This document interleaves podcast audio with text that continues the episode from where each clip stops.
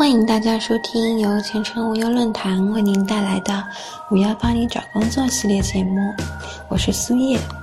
最近几天啊，最热的话题大概就是高考了，可以说这是很大一部分人会经历的人生大事件吧。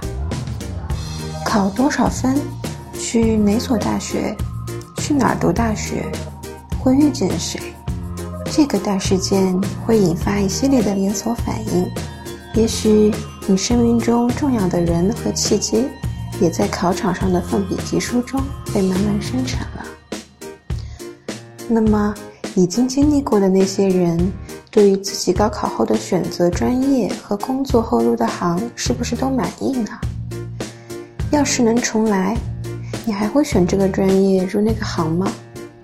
近期我们在钱权无忧论坛上做了类似的调查。不少网友说出了自己的心声，在专业上，不少人都是父母亲友帮忙参考意见选择的，有后悔的，认为这是噩梦的开始，也有庆幸的，觉得自己赶上了好时候。后悔的人中，有不少人想重新选择师范类、医学类、外语类的专业，而在行业上。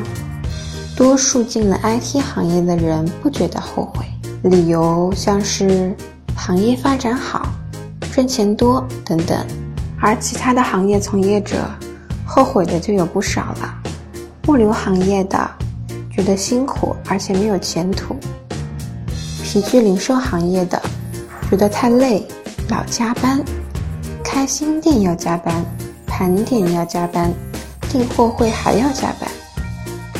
制造行业的认为，哎呀，妹子太少了，钱少事多，位置还偏，工作环境又差，压力大，而且还危险。财会行业的觉得压力很大，老板客户要求很多，和数字打交道很枯燥。如果是你，高考重来一次，还会选这个专业入那个行吗？